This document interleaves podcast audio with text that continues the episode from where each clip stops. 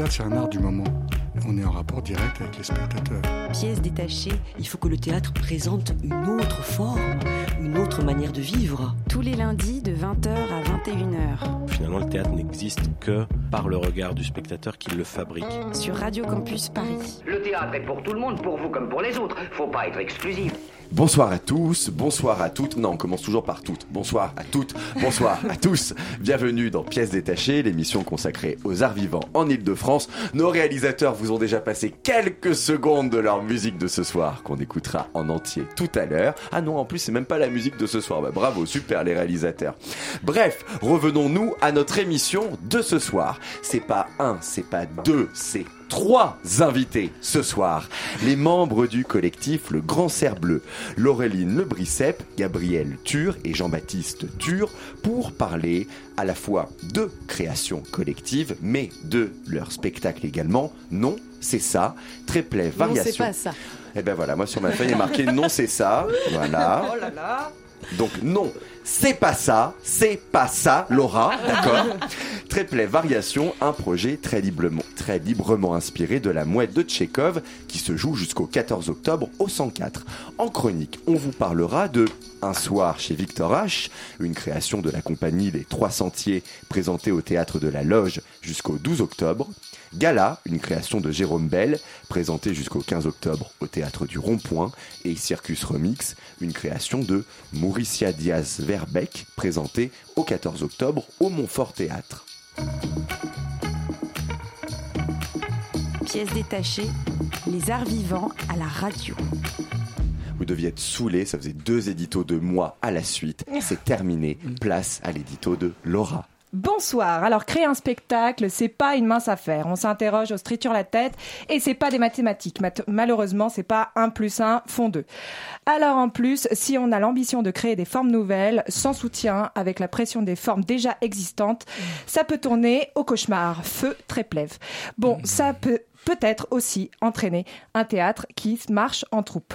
Pour ne pas être tout seul, mais la structure d'une compagnie est hiérarchisée. Normalement, il y a le metteur en scène qui prend toutes les décisions artistiques, mais aussi donc du coup par rapport à la gestion, euh, etc. Et les comédiens jouent.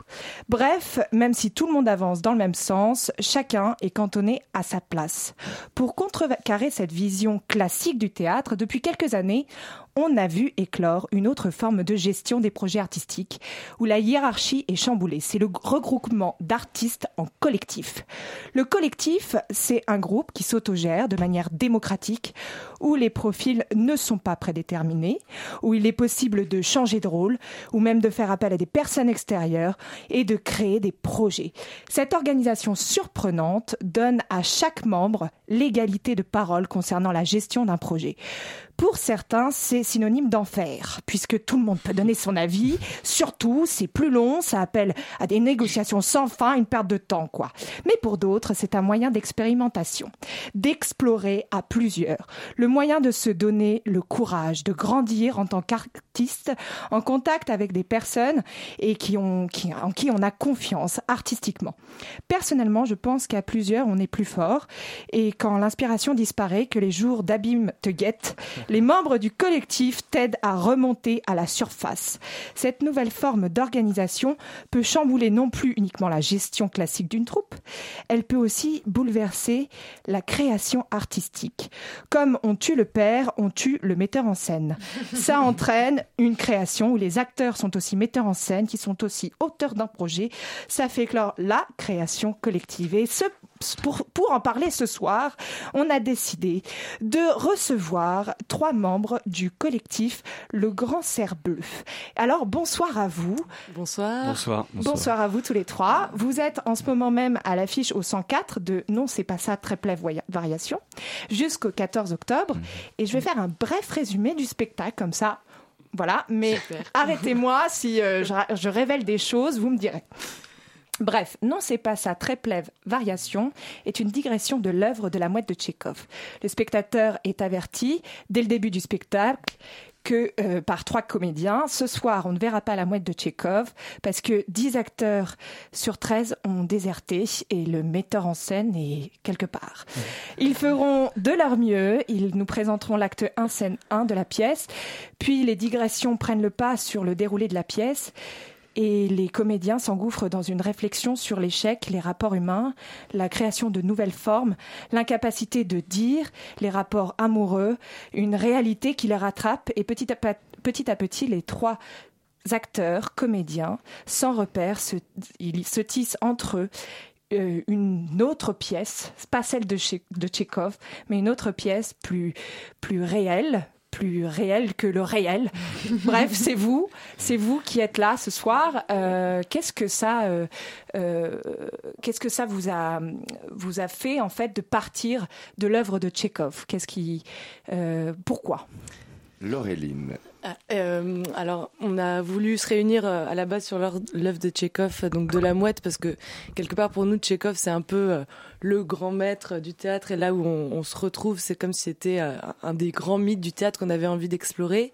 Et par rapport aux interrogations de Treplev, donc qui est le personnage principal dans la mouette, qui lui veut créer des nouvelles formes, nous on s'est dit comment, plutôt que de créer une nouvelle forme avec euh, esthétique, dis- disons, euh, ce serait par euh, l'invention d'un nouveau processus de travail euh, qu'on pourrait arriver à cette nouvelle forme et donc ce processus de travail qui serait de se réunir tous les trois, d'écrire tous les trois, de mettre en scène tous les trois et de jouer tous les trois et qu'à partir de nos trois énergies, folie, envie, euh, on arrive peut-être à trouver une nouvelle forme mais qui part d'un processus et pas euh, d'une idée esthétique euh, au préalable. Du coup, vous vous êtes rencontrés et vous êtes réunis à travers ce projet-là.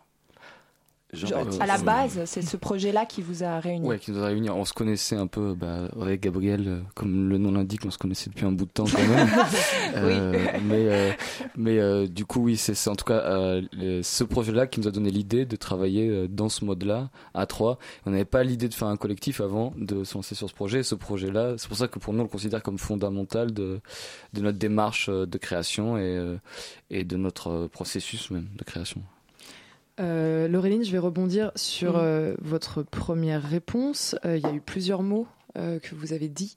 Euh, réécriture, processus, se retrouver autour d'un projet. Du coup, comment vous qualifieriez la Ouais. dramaturgie de votre spectacle? Est-ce qu'on est sur une, une réécriture, comme vous le disiez là dans votre réponse, ou est-ce qu'on est sur une adaptation, ce qui, ce qui est présenté dans le programme Ouais, de salle, ou est-ce qu'on est on sur un palimpseste- presque digression de digression Pourquoi de digression? Pourquoi ce mot-là? Euh, parce que en fait nous on est vraiment parti euh, du texte de la mouette.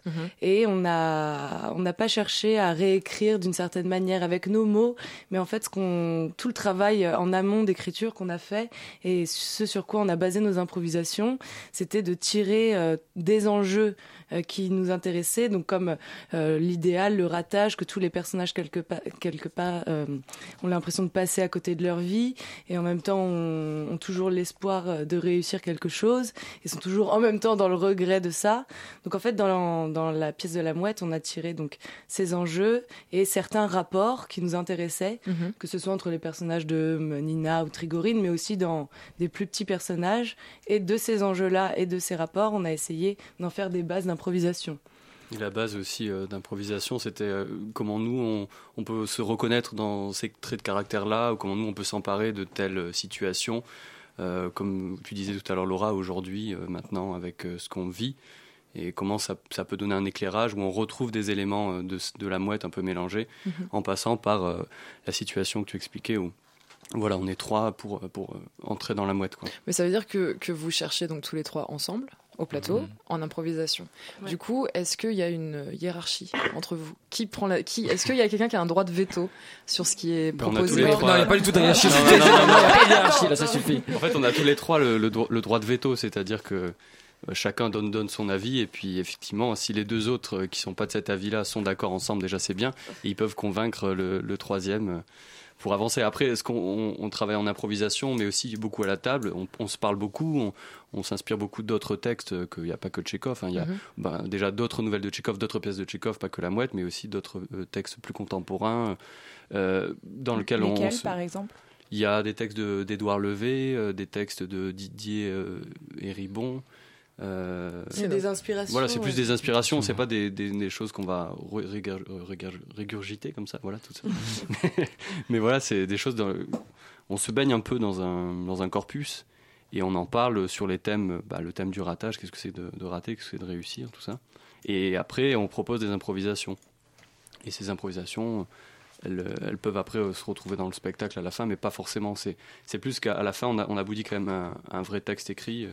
Et justement, euh, il y, a, il y a une partie dans ce spectacle, il y a une partie que vous avez euh, écrit, euh, vraiment euh, une création, et Mhm. l'autre partie, c'est le texte de Tchekhov, mais euh, réécrit, Ouais. c'est-à-dire que euh, traduit par... Traduit d'abord par euh, Marina Wojniuk.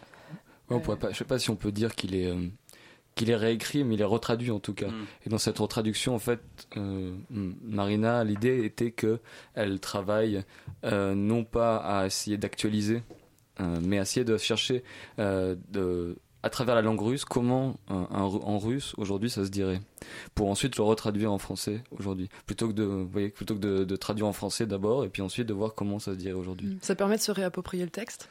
Ouais, en tout cas pour nous, ça, ça permet d'être, euh, de que la langue nous semble plus proche, en tout cas, et que les enjeux euh, restent les mêmes.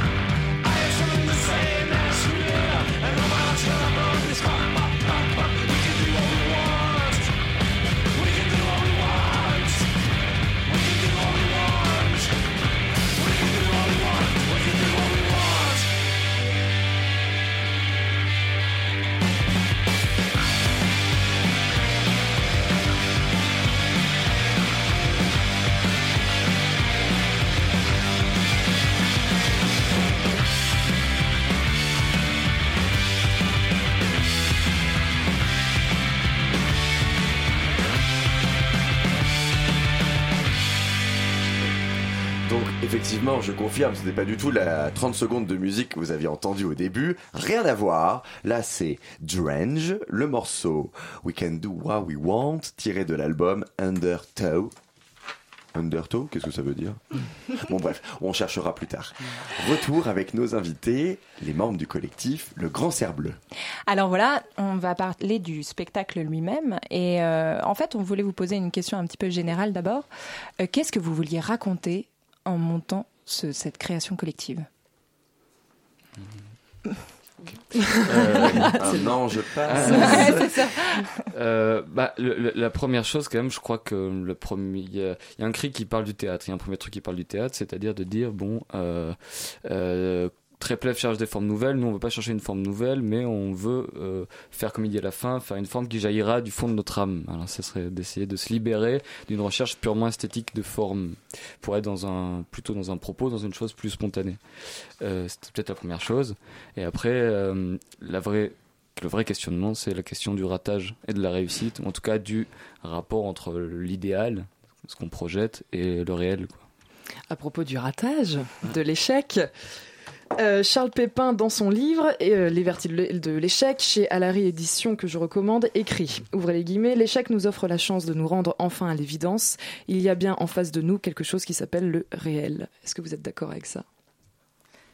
Bah, le réel, oui. euh, Enfin, puisque dans la forme, dans le, le- le spectacle, il y a un rapport vraiment assez dense au réel. On commence avec un, incident, quelque chose du réel, et après il y a une variation qui part de ça et, Mm. et qui est inspirée de la mouette. Donc oui, moi je pense que l'échec nous confronte tout de suite avec un réel et, justement ces projections, euh, ces projections qu'on peut avoir sur son idéal, euh, ça devient concret, quoi. Ça devient réel. On pas- surtout que nous, on essaye d'être dans un rapport au jeu aussi qui, euh, justement, le spectateur n'est pas en train de voir euh, un acteur euh, dans une certaine forme de virtuosité ou quoi, mais on travaille dans quelque chose qui est peut-être plus proche aussi, un endroit du clown, et donc euh, déjà, en tant qu'acteur, d'accepter d'être euh, totalement soi-même, donc d'être nul, et d'être euh, comme ça démuni devant les gens, d'être raté, et qu'à partir du moment où on arrive à accepter euh, le fait d'être euh, là et peut-être mauvais, eh ben on, on peut réussir à, à être plus proche de soi. Donc déjà c'est notre endroit de base d'acteur. Et c'est aussi un peu l'endroit qu'on on, on a dit par rapport à, à une société aussi où on est des générations, on a dit tout- depuis qu'on est tout petit, il faut réussir, il faut Mm. qu'est-ce que tu vas faire quand tu seras plus grand, tout ça, tout ça. Et en, même, a entendu ça. et en même temps, on nous dit il n'y a pas d'espoir, euh, de toute façon, c'est fou. Pas de boulot. Il n'y a pas de boulot, et puis il n'y a plus d'idéal, quoi. Donc, euh, Par rapport au, au- au rapport au public dont vous Mhm. parliez, Laureline, euh, il y a, euh, euh, pardon, je, je cite un peu des gens, mais parce qu'ils parlent très bien, du coup, euh, Philippe Carbonneau, qui travaille avec et, et- et pour Joël Pomera, qui parle de l'entrée en scène. En disant ça, vous parliez du clown, vous parliez Mhm. de se montrer à nu devant le public et d'accepter d'être mauvais. Voilà. Il dit ça, lui, sur l'entrée en scène. Euh, c'est comme une glissade. On glisse de la vie au plateau sans force et sans violence. Est-ce que chez le Grand Cerf Bleu, on glisse aussi tranquillement sur le plateau? Et est-ce que c'est agréable de se montrer comme ça au public? Ben en fait c'est très difficile à garder euh, cette, euh, ce glissement et ce- cette acceptation de se montrer nu, mais c'est vrai que quand on, on y parvient et quand on sent qu'il y a cette réelle euh, connexion, euh, complicité et en même temps jeu avec le public, oui c'est très agréable. Après, nous, quelquefois, on cède à, à- à- on rajoute des accidents.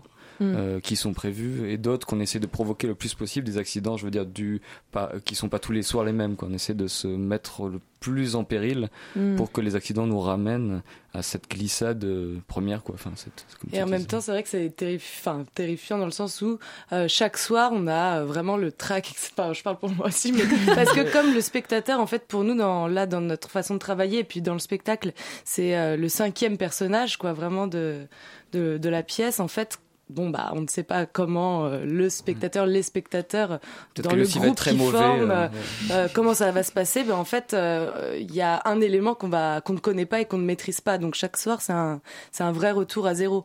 Et si on n'accepte pas ce retour à zéro et ben pff, ça nous ça nous fout dedans en fait donc c'est Mais justement, comment vous arrivez à gérer le, le public justement qui diffère à chaque fois euh, parce que vous vous adressez euh, frontalement à lui euh, Comment vous arrivez à, à- à lui parler sans lui donner trop la parole et, et en, en- voilà.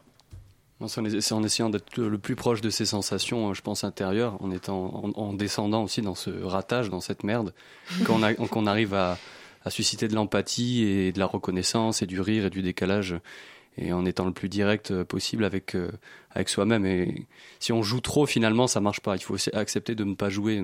On appelle ça, nous, euh, entre gros guillemets, le degré zéro, c'est-à-dire que il y, a des, il y a du jeu, il y a des événements, mais en même temps, il ne faut pas se mettre à trop se lever dans, dans, du, dans du théâtre.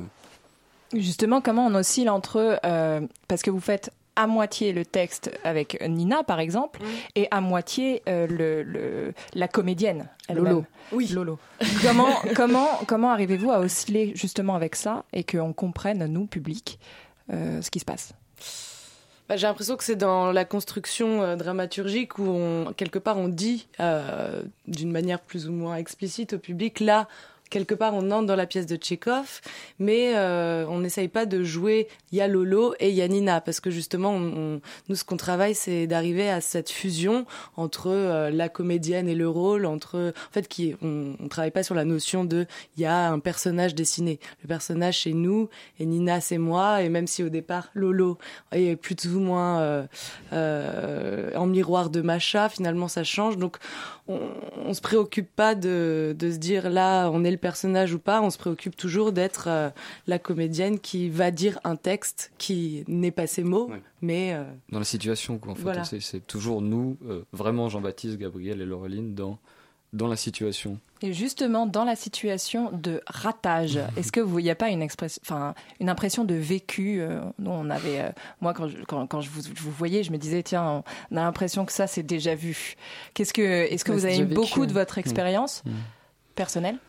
Pas mal Les 13 comédiens ont-ils, enfin, les 10 comédiens ont-ils vraiment déserté non, alors, ah, non mais pour la petite histoire il y a quand même eu, il y a quand même eu planant là-dessus euh, il y a longtemps le projet de monter d'abord la mouette euh, euh, dans un camping le seul projet c'était la mouette dans un camping Avec nos potes. et euh, Tréplef est un DJ voilà et Ouais, avec nos ça. potes et puis euh, voilà après on s'est dit en, en- en plongeant dans la mouette et puis euh, voilà on s'est dit que Après tiens plusieurs accidents la plusieurs vie. accidents de la vie que nous ne citerons pas complètement tous ici mais euh, des amoureux euh, Mm. professionnels tout ça on s'est dit que on, on- voilà on- en fait euh, au début on s'est dit que Tréplef peut-être tout seul alors qu'un couple et finalement le, le trio s'est imposé comme euh, comme brassage de, de, de ces thèmes-là, de ces, des thèmes de Tchekhov et de la mouette. Bah, parce qu'en fait, dans le trio, il y a la possibilité de toujours des rapports amoureux qui sont infinis. En triangulaire.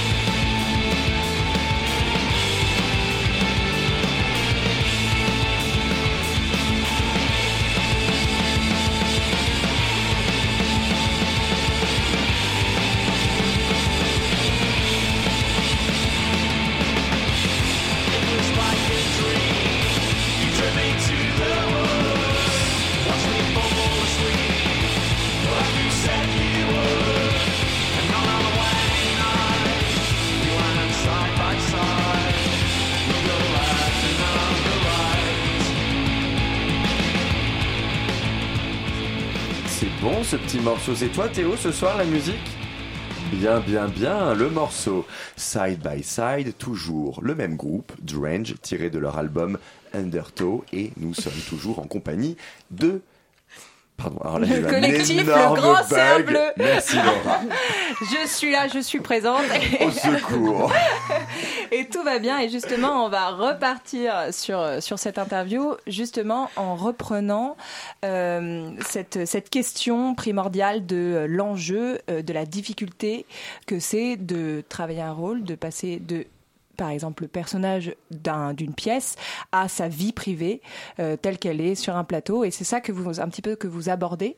Qu'est-ce que vous vouliez dire par rapport à ça? Qu'est-ce que qu'est-ce que ça Bah aussi que quand on travaille dans une pièce, on, baigne en fait dans une sorte de, marécage où tous les personnages que l'on traverse, toutes les répliques euh, euh, déteignent un peu sur notre vie privée. On voit souvent des signes dans la vie euh, extérieure de ah tiens ça me fait penser à cette pièce que je travaille en ce moment. Et donc voilà le passage pour nous dans ces passages était important qu'il y a les personnages mais euh, il y a aussi notre vie qui, qui se mélange avec les deux quoi. C'est-à-dire que en fait euh, tout euh, tout est interconnecté. Euh, C'est-à-dire que la création collective, elle est euh, elle est euh, en fait euh, c'est une création de, de vous par, rapport à, à ce que vous vivez et vous vivez parfois les choses que que les personnages euh, vivent. Surtout chez Tchekhov qui a quand même une forme d'universalité, ces, ces thèmes qui sont toujours les mêmes, euh, d'aimer, de, de la peur de la mort, la peur de, Yeah. de souffrir, euh, les projets, le, enfin, le ratage, l'idéal. Il y a un ami qui est venu voir le- la pièce il y a pas longtemps qui a dit un très beau mot, je trouve, qui a dit qu'il avait l'impression qu'on était intoxiqué par Tchekhov. J'ai trouvé ça hein, pas mal.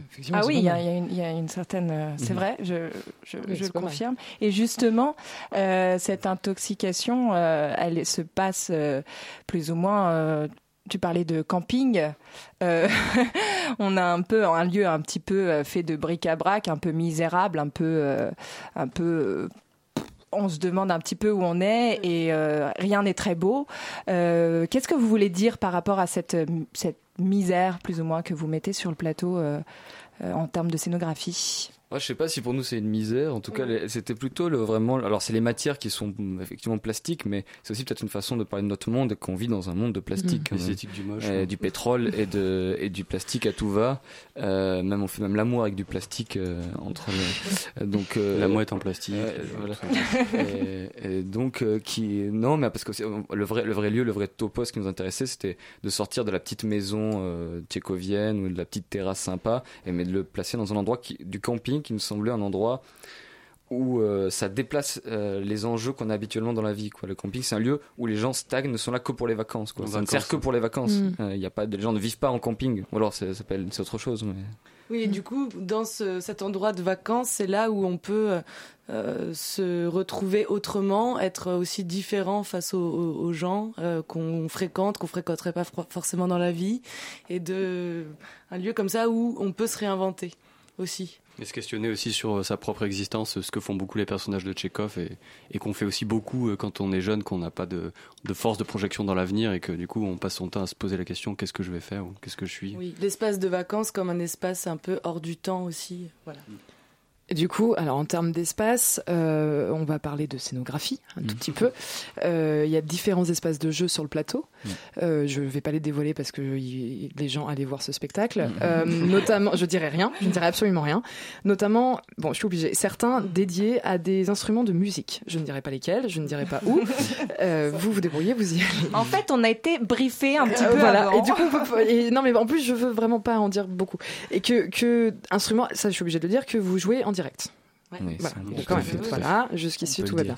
Euh, quand est-ce que la musique devient partie intégrante du processus de création? À quel moment ça arrive? À quel moment Bah, on y le, pense? le plus tôt possible. Euh, Moi, je suis euh, assez d'avis de mettre des instruments euh, sur le plateau dès qu'on peut en répétition, Mhm. parce que comme on est comédien et musicien, il y a des moments où dans une improvisation, on va plus trouver les mots pour euh, parler de quelque chose, et finalement, ça va s'exprimer par un instrument ou par une chanson. Et c'est une, autre façon de s'exprimer euh, dans la vie quand il n'y a plus les mots, quand on n'arrive plus à être dans le dialogue.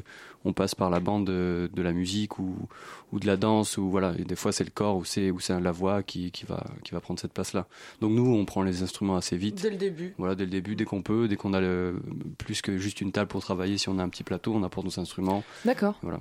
Après, Et- comme c'est lié à la... Ah, pardon, tu voulais? Non. voulais- Euh, c'est lié à la fiction, comme tu disais, c'est-à-dire que c'est jamais euh, la musique est jamais là pour accompagner un texte. C'est pas une bande Mais, son, euh, ouais. c'est pas une bande son, c'est la musique, elle- c'est les personnages qui jouent de la musique. Mm. Et donc c'est vrai que le choix des instruments que nous ne dévoilerons pas, Non. euh, euh, euh, est lié quand même euh, à cette ambiance de, camping, à cette euh, qu'est-ce qui aurait pu dans cet endroit de spectacle, de euh, qu'est-ce qu'il pourrait y avoir comme instrument? Voilà.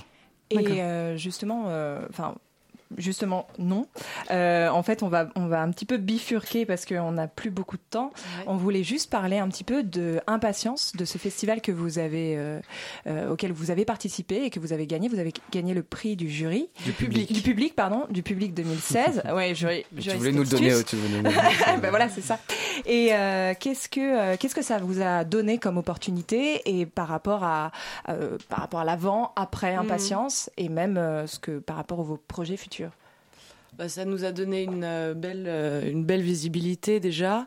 Euh, ça a permis qu'on puisse en- euh, jouer le spectacle trois fois de suite encore euh, dans des belles conditions, d'avoir pas mal de gens différents qui puissent venir, à la fois des gens qui avaient entendu parler de ça, par exemple dans Télérama, qui fait, qui seraient pas forcément Mais venus nous voir votre autrement. première création. Ouais, Ouais. et du coup, ça nous a ouvert aussi pas mal de portes pour notre deuxième création qui aura Qui lieu est en mars. Et ça s'appelle Jusqu'ici tout va bien, justement, tu l'as dit tout à l'heure, euh, en disant Jusqu'ici tout va bien. Ah, ça s'appelle Jusqu'ici tout va bien. Et donc, on, on va la créer le 22 mars à la scène nationale d'Aubusson, euh, cette saison-là. Eh bien, on a hâte d'aller voir ça. En plus, et surtout avant, aller au 104 jusqu'au 14 octobre, voir Non, c'est pas ça. Tréplève Variation, le projet très librement inspiré de la mouette de Tchékov, du collectif Le Grand Cerf Bleu. Merci Laureline, Gabriel et Merci. Jean-Baptiste. Merci à Merci. vous. Merci.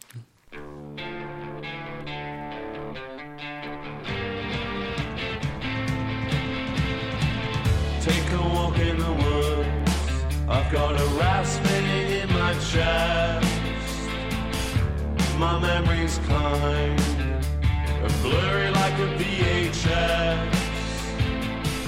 If we fought last night, I can't remember anything you said. Just the sound of your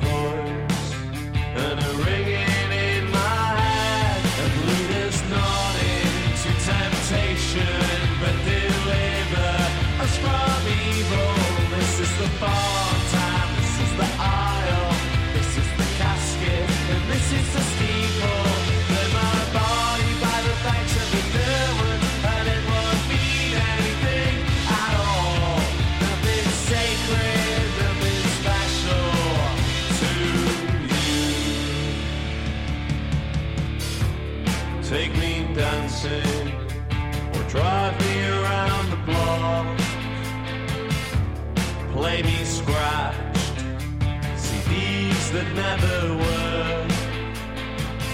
I remember you lighting up, and I remember you acting tough. I can't remember anything you said.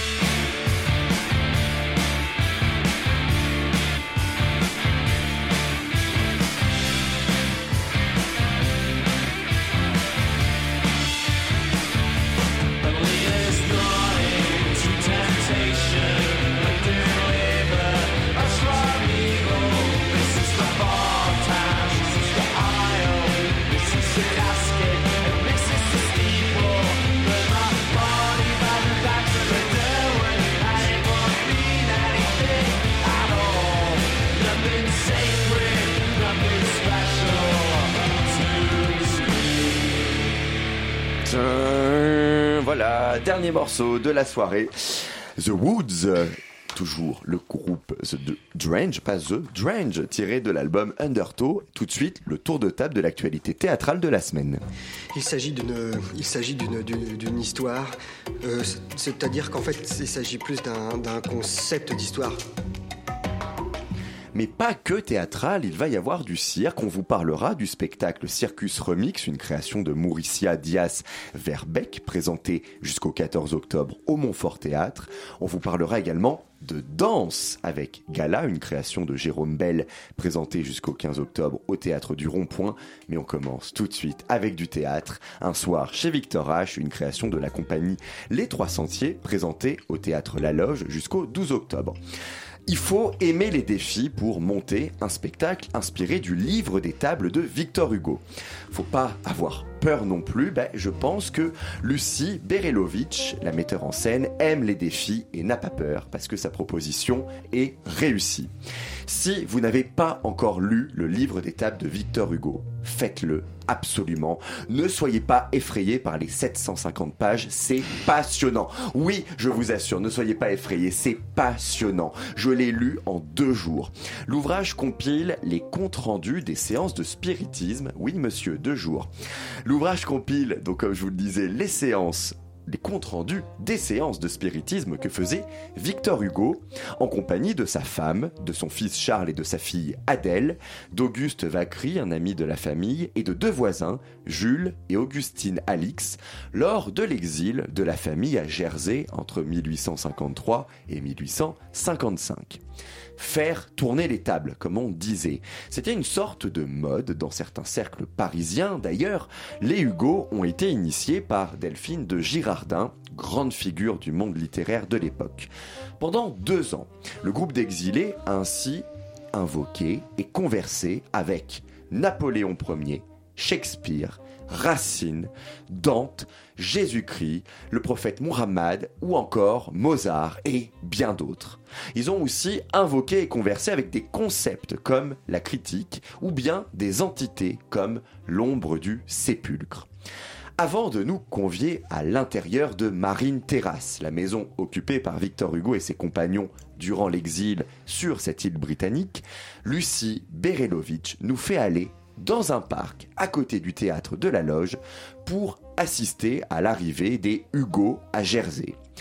Moi j'ai eu un peu peur de ce début parce que, mine de rien, quitter la loge pour aller au parc, traverser, regarder les immeubles, papoter avec l'attaché de presse, attendre un peu, ben ça peut être un peu dangereux pour l'attention mais il n'en a absolument rien été. C'était extrêmement réussi comme première partie, grâce notamment à l'interprétation de Victor Hugo par Thibaut Lacroix son énergie, son humour, sa concentration, sa diction et cet œil qui frisait parfois c'était vraiment le signe qu'on allait passer un excellent moment. Signe confirmé avec la deuxième partie où nous sommes retournés à la loge. Enfin, heureusement que je savais que c'était la loge parce que je n'avais jamais vu la salle dans une telle configuration. On aurait dit un autre théâtre, un autre lieu, une autre époque, l'intégralité de la salle, sauf les gradins,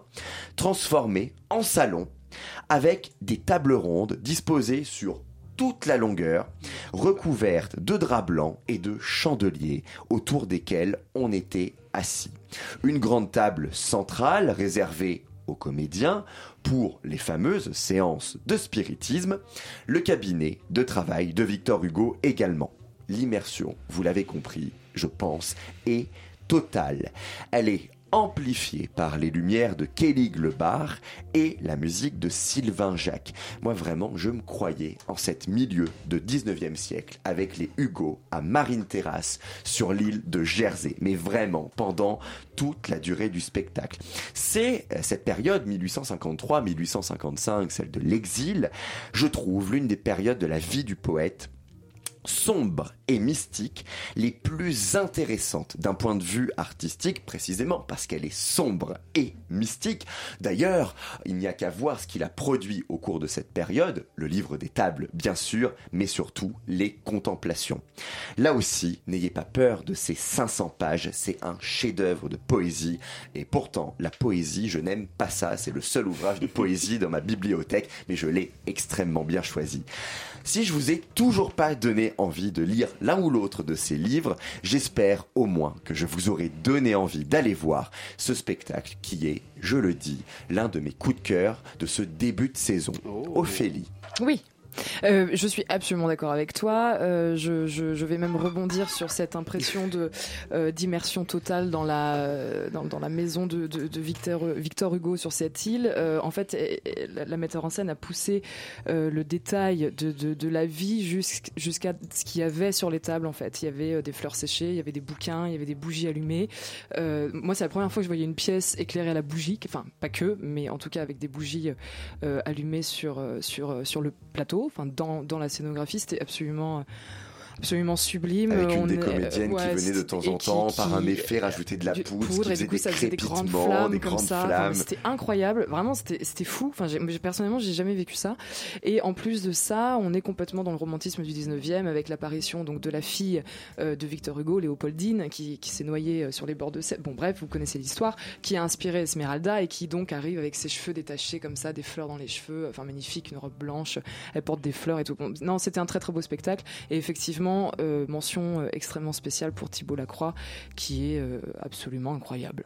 Voilà. Eh bien écoutez, vous l'avez compris, on a vraiment adoré ce spectacle. Il vous reste quelques jours pour aller le voir jusqu'au 12 octobre, un soir chez Victor H, une création de la compagnie Les Trois Sentiers au théâtre La Loge. On enchaîne avec Gala, une création de Jérôme Bell, jusqu'au 15 octobre au théâtre du Rond-Point. Félix, deuxième chronique. Yes Bon, moi je voulais pas chroniquer Gala, je l'avais dit, je l'avais dit à Laura. Ça, c'est ma deuxième émission. J'ai une chronique à Quoi, mon tu fais déjà tes petits caprices Ouais, mais de Starlet Non, moi je veux pas Ouais, chroniquer j'ai- dans ça. mon mail, je lui ai dit. C'est très bien, Laura. Je lui ai dit, je me sens pas chaud pour chroniquer de la danse. Envoie-moi sur du théâtre que je me rôde un peu à l'exercice. Enfin, chronique, quoi. Et ben, du coup, merci Laura. Merci Laura parce que j'ai kiffé. Et je dis kiffé parce que ça m'a mis la pêche et la banane, un peu sensation salade de fruits.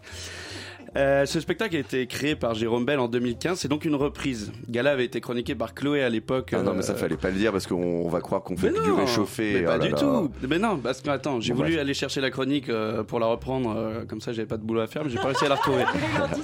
Ouais, j'ai essayé, j'ai pas retrouvé. Non, je promets, J'ai fait ce qu'il fallait, je Ouais. savais que t'allais le faire. Tu l'as vraiment cherché ou pas? Ouais, j'ai vraiment cherché. Alors, ce spectacle réunit sur scène des amateurs et quelques professionnels autour d'un sujet, la danse. Le spectacle commence par une longue projection de diapos où on découvre des salles de spectacle, des salles des fêtes, des salles de théâtre qui sont complètement désertes, sans personne, scène et salles vides. Ça donne une des clés majeures du spectacle, la représentation. Le spectacle, évidemment, mais aussi l'idée que l'on se fait de quelque chose. Bon, la scène est vide, le plateau est blanc et les murs noirs. Et là, une femme arrive, habillée de collants aux couleurs pétantes. Elle pose un grand calepin en papier sur lequel est écrit ballet, B-A-2-L-E-T. Puis elle vient se planter au milieu du plateau et tente de son mieux d'exécuter une pirouette, figure de danse classique. Et elle quitte le plateau. Puis une autre personne vient faire de même, habillée de manière tout aussi incongrue, puis une autre, puis une autre, et ainsi se succèdent à cet exercice des gens très différents. On dirait une pub pour le vivre ensemble. Il y a tous les âges, toutes les origines, des enfants, des vieux, une personne en fauteuil, une autre handicapée mentale, des gens à l'aise face au regard ou dans leur corps, et d'autres pas du tout. Et c'est bon, c'est bon, on est dedans, on prend, enfin moi en tout cas, j'ai pris un plaisir incroyable à les voir venir, à découvrir leur corps, leur manière de bouger dans l'espace, de venir se mettre face à nous et de s'appliquer à cette pirouette. On rit. Après la vision de ce qu'est le ballet pour chacun d'eux, le calepin découvre un autre titre, saut. Et dans de grandes traversées, ils s'exécutent tous à faire des sauts. Vous savez, les, les sauts de danse classique avec les jambes en compas, donc toujours très très drôle. Au milieu de ces amateurs, il y a deux pros qui se démarquent. Mais leur présence, moi, elle m'a fait prendre conscience que ceux que j'avais vraiment envie de voir, c'était les autres et pas eux forcément. Et qu'en plus de ça, j'étais impitoyable avec eux et la perfection de leur corps ou de leurs mouvements, pour moi, les rendait moins beaux, moins précieux et moins uniques. Après le saut, on a eu le droit à Michael Jackson. Et évidemment, quand on te montre le papier Michael Jackson et que Billie Jean se met à résonner dans toute la salle, le spectateur est chaud bouillant. On a des petits groupes qui crient d'hystérie quand certains moonwalk sortent du lot. Ensuite, on a eu la Ah, J'avoue, valse. j'en faisais partie. Ah, tu vois? Eh, J'ai coupé une partie de ma chronique où je disais un peu les répliques que j'ai lâchées euh, de manière naturelle. Mais évidemment, tu, tu lâches des « Allez, c'est bon ça !» Enfin, voilà. Ensuite, on a eu la valse aussi, euh, un moment d'impro, le moment d'Alida. Il y avait vraiment, en fait, pour moi, quelque chose de jouissif d'être spectateur de ces moments où la danse, elle est soumise au fil de la physionomie des corps et de la culture de chacun. Mais ça commençait à tourner un peu en rond. Et la question pour moi, c'était comment tout cela va prendre un autre sens. Et l'autre sens arrive quand tous les artistes se rejoignent au plateau pour danser ensemble. Ils ont tous échangé leurs vêtements comme on échange des bouts de soie quand on rencontre des gens. Un par un, ils vont devenir le coryphée de groupe, le chorégraphe, sur une musique qui les définit, qu'ils ont dû choisir par goût, par culture, par génération. Ils vont danser et le groupe va les suivre. On assiste donc à des chorégraphies collectives qui semblent naître sur le moment qui semblent naître sur le moment. Et c'est drôle, très drôle, mais on rit avec émotion et sentiment, parce que chacun de ces corps uniques va trouver un écho dans ses autres corps uniques prends ma place, prends mon corps, prends mon âge, prends ma folie. Je sais pas quoi dire de plus de ce spectacle. Je sens que Thomas a très envie de réagir. Euh, J'en ai pas tiré les grandes réflexions, ça m'a pas transcendé, mais j'ai vu quelque chose d'assez merveilleux puisqu'on se voit nous, hommes et femmes de toutes origines, se glisser dans la même chose, une idée de la danse. Effectivement, euh, cette diversité sur le plateau, elle est, elle est très chouette à voir. Hein, euh, diversité des âges, des sexes, des cultures de référence d'origine, des corps. Ça fait un effet vivant, ça fait un effet humain, et puis c'est amplifié par toutes ces couleurs fluo, pastelisées, euh, pailletées, des tenues. Voilà, ça c'est, ça m'a plu. Vraiment visuellement, ça m'a plu. J'ai une réserve euh, sur euh, la spontanéité au plateau. Alors, je me suis posé cette question notamment avec les tenues, les fameuses tenues, parce que dans le dossier du festival d'automne sur le portrait qui est consacré à Jérôme Bell cette saison, il dit que tous sont, je cite, venus avec les- leurs habits de fête. Euh, Félix, tu me diras, euh, pour certains, j'ai quand même un doute. hein. Euh, Franchement, Ouais. Ah, j'y crois pas, quoi. Surtout que j'ai vu. Des- Enfin, après, je sais pas s'il parlait de la création de 2015, mais moi, du coup, j'ai revu des vidéos de 2015 où c'est exactement les, Les mêmes tenues. Les mêmes tenues, exactement. Voilà, donc bon, déjà sur les tenues, cette histoire de spontanéité, j'étais ouais, bon, on repassera. Euh, on repassera également, euh, je parlais d'hétéro, de diversité, d'hétérogénéité, peu importe le, le terme, l'idée est là. On la retrouve aussi, bah donc comme tu le disais, dans le niveau de danse, on a à la fois des amateurs et des professionnels. Et euh, les metteurs en scène, les chorégraphes, les réalisateurs même, ils aiment bien faire appel parfois de plus en plus, je trouve, aux amateurs, aux néophytes, aux inconnus pour ce qu'ils disent, leur spontanéité, leur naturel, leur vérité. Mais Jérôme Bell, il le rap- tu n'as vraiment pas lu le dossier de presse. Euh, il le rappelle très bien dans une interview de ce dossier de presse. Je le cite toujours, les professionnels aussi bien que les non professionnels sont aliénés à cet impératif de qualité également soumis à la règle du bien faire. Et voilà où ça m'a posé problème. C'est que moi ça je l'ai vu chez ces amateurs qui essayaient de bien faire. En fait non, moi ce que j'ai vu c'est qu'ils essayaient de bien mal faire pour montrer Ouais. qu'ils étaient bel et bien des amateurs, voire même pour certains, il faut le dire, amuser tout simplement le public. Donc ça m'a gêné. Ils prennent plaisir en fait petit à petit à se, enfin au rire du public. Ou... Enfin, moi, je, par exemple, il y a un petit garçon, euh, enfin qui a compris très vite dès son premier passage que euh, ça faisait marrer le public, euh, qu'il parte un peu plus vite ou qu'il soit. Et c'est vrai qu'il rentre aussi dans le rapport avec le public. Mais du coup, on perd cette histoire de spontanéité. C'est que le petit gamin, il ferait ça chez lui, dans sa cour, et éventuellement filmé discrètement par euh, l'iPhone d'un Mm. des parents ou d'un des membres de la famille. Non, même, le, vois, il- même le travesti, au final, il, joue vachement, vachement Oui. de, de ce qu'il est, de mais, son mais- mais état. bien et- évidemment. Donc voilà, donc tout ça m'a gêné parce que voilà. On fait appel à des amateurs, encore une fois, pour cette fameuse spontanéité. Et au final, euh, bon, moi, je sais pas si je l'ai vraiment vu, cette spontanéité. Aussi, ce qui m'a posé problème, c'est le format. Parce qu'en tant que forme, bon, ben, le gala, ça répond à des caractéristiques. hein. Encore une fois, l'hétérogénéité ben, des propositions qui s'enchaînent les unes à la suite des autres. Et l'aspect eh bien, fragmentaire qui en découle. Et moi, cet aspect, ben, il m'a gêné parce que du coup, j'ai trouvé que l'énergie, elle aussi, elle était fragmentée. Euh, un coup, ben, j'étais vachement up, notamment pour Ouais, Michael Jackson, évidemment. pour certains. Et puis euh, pendant deux trois numéros, j'étais vachement mou. Euh, ça m'a fatigué, moi, tous ces changements énergétiques. Euh, C'est j'aurais- marrant, tu parles de numéros, tu vois. C'est vrai que c'est effectivement c'est une suite de choses qu'on regarde au plateau. Voilà, c'est la forme du gala. hein. Le Ouais. gala, c'est t'as de la danse, du chant, euh, du, enfin t'as plein de choses qui s'enchaînent. Mais voilà, là, euh, du coup, bah, ça m'a gêné moi cette forme parce que l'énergie, elle est pas identique euh, d'un bout à l'autre et voilà, ça m'a, ça m'a un peu dérangé. Mais en même temps, euh, voilà. Voilà, ce que je suis en train de vous dire, ça vous montre que l'intention et la proposition, elles sont quand même réussies, je trouve. Gala, création de Jérôme Bell jusqu'au 15 octobre au tête du rond-point et on termine avec Circus Remix, une création de Mauricia Diaz-Verbeck présentée jusqu'au 14 octobre au Montfort Théâtre. Laura. Oui, alors Circus Remix est une création de M- Marussia Diaz Verbeck. C'est toujours très compliqué tous ces noms. euh, qui est issu du collectif Ivan Moskoyikin. Oula, faut mieux les choisir les spectacles, faut faire attention. Bah ouais, faut, en fait, faut choisir en fonction des, des noms. En fonction Bref. des noms, ouais. Bref, ce collectif euh, avec lequel elle a créé de nos jours Not on the Circus, en compagnie notamment de Vim Alaponce et Ziri Aka Rivel.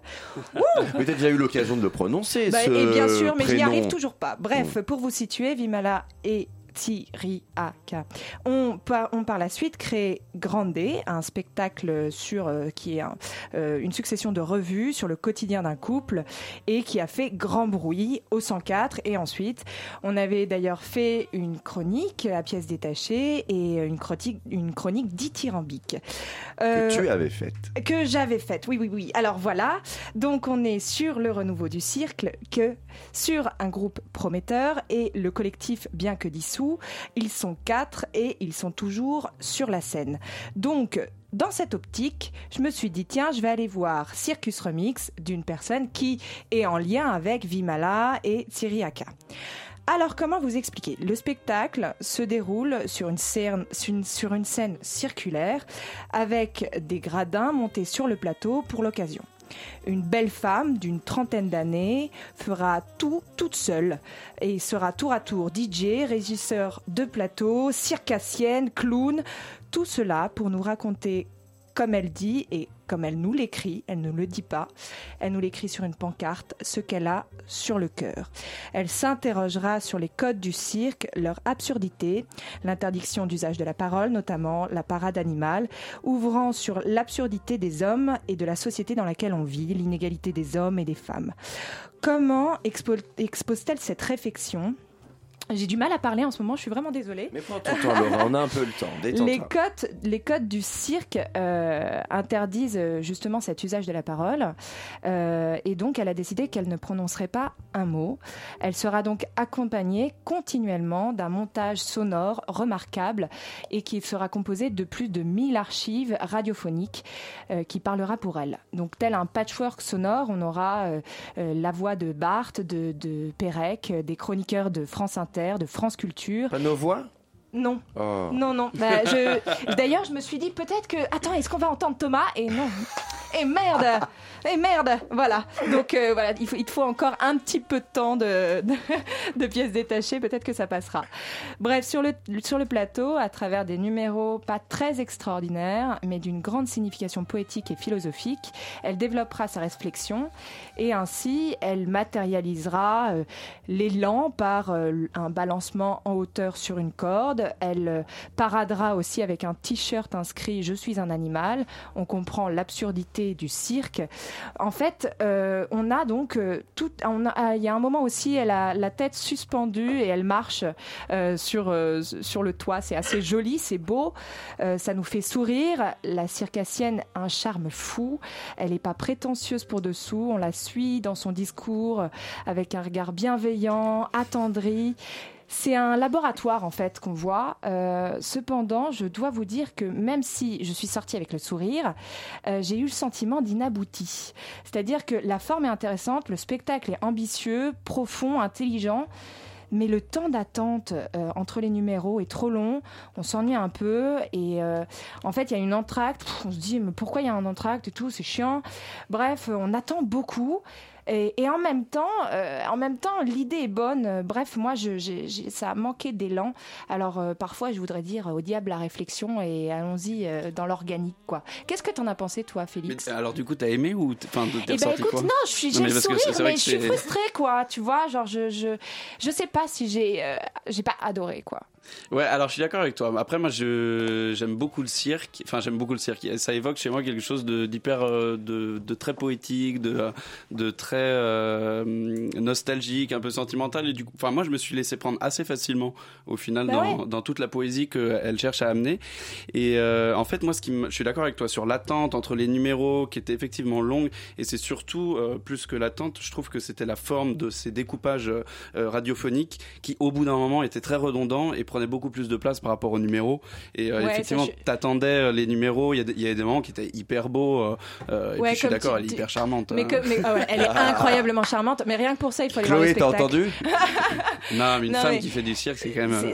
Mais c'est vrai que, en fait, t'as raison. Je suis presque un peu dure dans cette chronique parce que parce que vraiment, euh, il y a quand même de la poésie et. C'est du- ça en fait. Et puis, enfin, et puis, et moi j'ai appris plein de trucs sur le cirque. Enfin, vraiment, il y, a y, a y a un déroulé historique de, de ce qu'est le cirque, sa naissance, etc.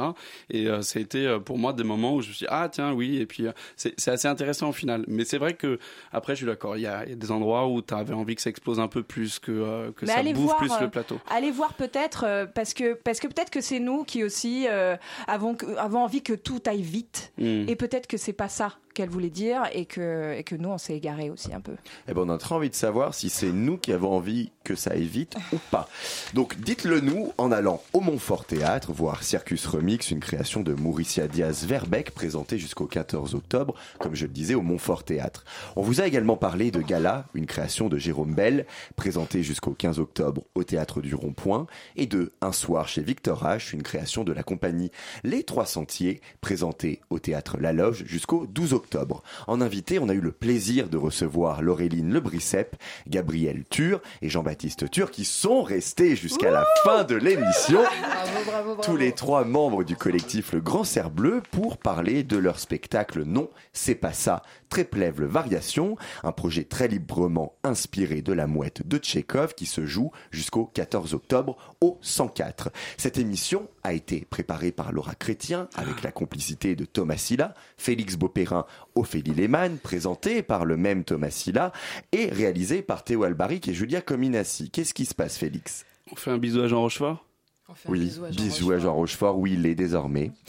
Et tout de suite, on a le temps, transition, nos amis Yumi. Salut. Ce soir, c'est quoi? Après la super émission de, la semaine dernière Ouais, on a fait un peu plus classique ce soir. Ah. Euh, bah, T'as l'air déçu. c'est abusé, c'est du classique, c'est pas pour ça que c'est mauvais. D'ailleurs, on va passer pas mal de classiques, euh, de trucs euh, un peu dans la lignée du Velvet Underground, parce qu'on aime bien faire ça tout le temps. Et euh, Boris a décidé de passer de la country alternative. Ah, Immanquable Vous restez sur Radio Campus Paris. Ce soir, nous, on vous dit à lundi prochain. Bonne soirée à toutes, bonne soirée à tous.